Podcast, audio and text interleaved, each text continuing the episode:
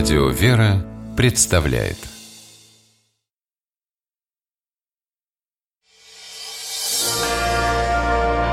Прогулки по Москве.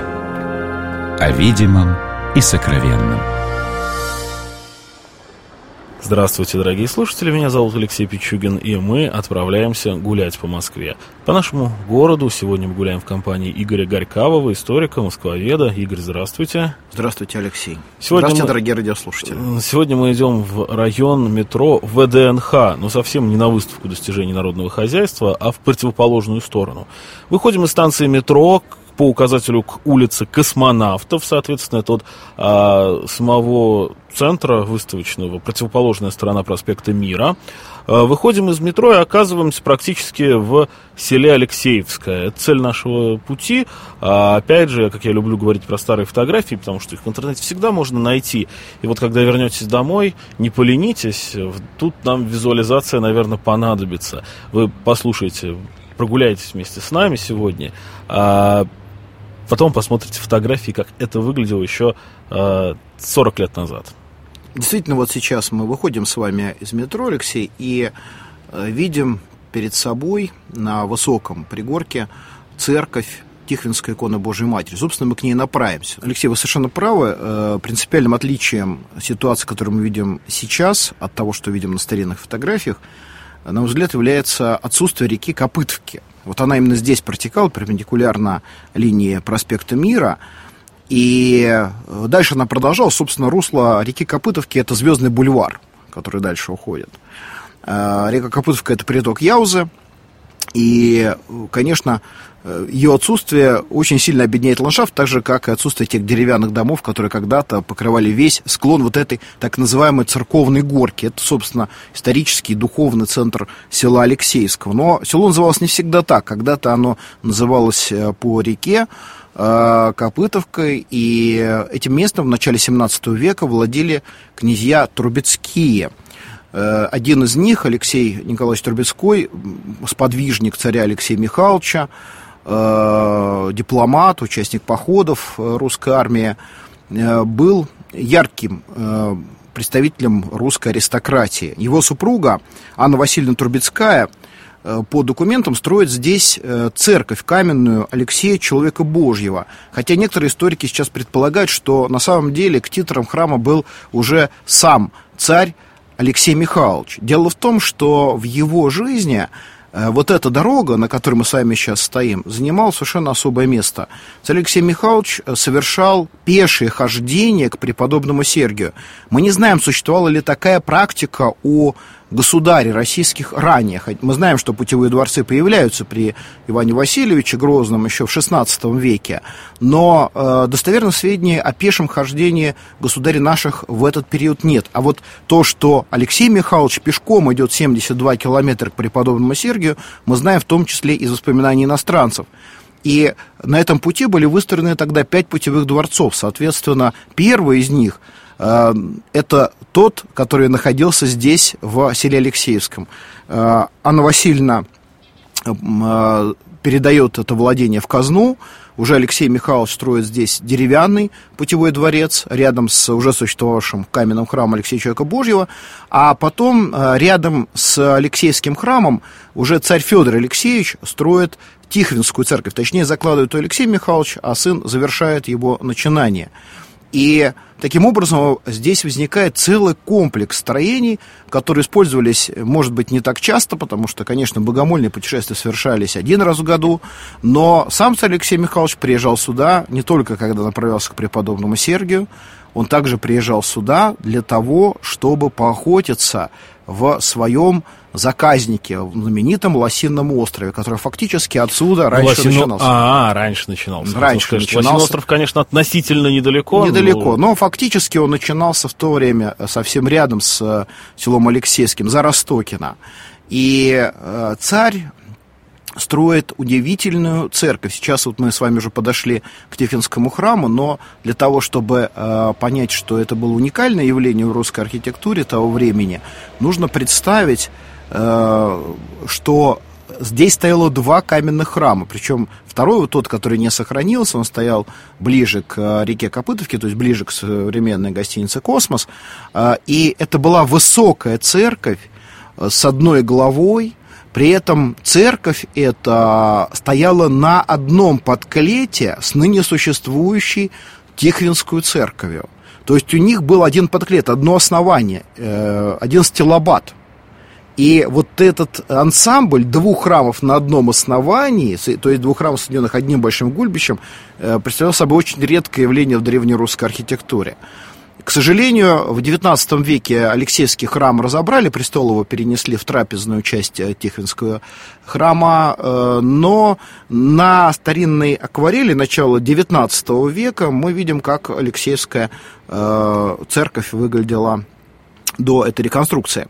Э, на самом деле э, из того храма как раз Алексеевского разобранного сделали вот эту колокольню, может быть, не очень э, на самом деле подходящую к облику такого роскошного, замечательного, высокого храма, но тем не менее она тоже теперь, конечно, его неотъемлемая часть. В этом храме уникальная трапезная. Если вот сейчас мы туда с вами заходим, поднимаемся на, в, в этот верхний храм, который, собственно, являлся храмом древним, потому что под клетие при самого Алексея Михайловича храма не было. Он там возник чуть позднее, уже в э, начале 20 века. Э, мы видим в этой трапезной части храма э, галерею, которая идет по второму ярусу, по второму свету. Э, круглые колонны, которые находятся около входа в храм, что тоже необычно. И вот этот как бы второй этаж, но открытый внутрь, открытый в само пространство трапезной, это очень редкое явление в древней русской архитектуре. Давайте пройдем вот в основной четверик и посмотрим на правую сторону. Здесь э, находится царское место. Вот с южной стороны, соответственно, это место, где сам царь Федор Алексеевич молился. С левой стороны царица на место. Загляните, пожалуйста, туда, Алексей, и убедитесь, что там находится изразцовая печь 17 века. Удивительно, как она дожила. Удивительно, как она дожила. И более того, там стоят и деревянные подсвечники, которые, как предполагают, могли сохраниться с того времени. Да и храм такой, ну, смотрите, если колокольню мысленно убрать, а вместо него поставить шатровую, где мы такие храмы можем увидеть? В Ярославле, например, да, в Костроме. Да, это храм вообще, надо сказать, заслуживающий э, самого большого э, внимания со стороны любителей древней русской архитектуры. И вот э, в этом же четверке, обратите внимание, икона Алексея Человека Божьего, она перенесена была из того древнейшего храма, который стоял рядом, и, возможно, это была молельная икона самого царя Алексея Михайловича. Это тоже, скажем, согласитесь, для приходского храма вот такой уровень э, древности, э, святыни, э, вещь очень редкая. Храм никогда не закрывался, не закрывался, да? Нет, он не закрывался. Закрыва, закрывали нижнюю церковь. Э, там был овощной склад в 20-е годы устроен на месте разоренного храма. Потом э, туда уже после войны въехала Софрина, здесь было производство Софринской фабрики. Но верхняя часть всегда действовала. Это, конечно, наша э, общая такая московская святыня. Менялись только окрестности. Менялись только окрестности. 66-й год. Вот давно был 66-й год? Да, в общем-то, недавно. Ну, совсем недавно. Я думаю, что очень многие жители этого района 66-й год хорошо помнят. И помнят, как они катались с горки, например, посреди деревенских сельских домов которые к 70-му году, по-моему, уже все снесли. А катались с горки, колонка, пруд, э, зима и... И кладбище. И кладбище. Но вот кладбище с другой стороны. Да. А вот когда стоишь на этой горке и смотришь в сторону э, ну, сейчас когда стоишь, вообще не понимаешь, что здесь могло еще пару, несколько десятилетий назад быть деревня могла быть, потому что эстакада проспекта Мира, а с другой стороны а, ВДНХ, которая всегда и в 30-е годы, и в 40-е, и в 50-е еще вполне... В 30-е годы еще ВСНХ. ВСНХ, да, первое название. Фильм «Подкидыш», да, вспоминаем. А здесь деревня была до 66 -го года, да. 69 -го. Да, на самом деле, вот я кладбище не случайно вспомнил. Э, если сейчас выйти на это кладбище, я вам советую э, погулять здесь обязательно, потому что это одно из немногих живых э, кладбище, один из немногих церковных погостов, сохранившееся в черте современного города Где Москвы. еще хоронят до сих пор? Нет, там не хоронят. А, ну но, это тем можем- не менее, оно, оно живое. Вот здесь можно увидеть Ильинскую э, церковь и старые, и старые э, могилы, кресты. И оно не разорено было в советское время, потому что рядом была действующая церковь. И вот, э, на самом деле, если двигаться дальше по этому рельефу, то именно в сторону кладбища когда-то распространялась от здания храма территория государева путевого дворца. Его еще застал Николай Михайлович Карамзин в начале XIX века, но уже тогда здание было ветхим. Судя по всему, оно погибло во время э, французского нашествия в 1812 году или вскоре после. Но, тем не менее, э, память о том, что это путевой дворец, одно из э, мест царского богомолия, осталась. Такое село Алексеевское с Тихвинским храмом посредине. Единственное, что от него остался Тихвинский храм. Но я еще раз повторю, я сегодня всю нашу прогулку не перестаю нашим слушателям напоминать про старые фотографии, которые можно найти в интернете. Э, очень просто их там отыскать. А, Потому что мы ходим с вами в те места, которые сейчас сложно себе представить селами. Э, Уже неоднократно мы с вами гуляли в такие вот заповедные уголки. А село Алексеевское, да, одно название осталось. Храм посреди остался. Рельеф даже и тот за последние 30 лет довольно сильно изменился. А возьмешь фотографии, которые делали-то люди, которые еще живы, наверное, до сих пор, да, и э, перед глазами оживает настоящее село, почти теперь уже в самом Центр Москвы почти, да.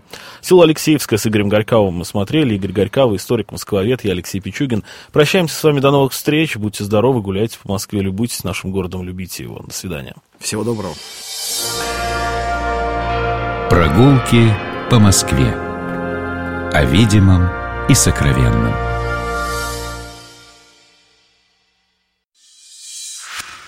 Программа «Прогулки по Москве» произведена при поддержке Комитета общественных связей правительства Москвы.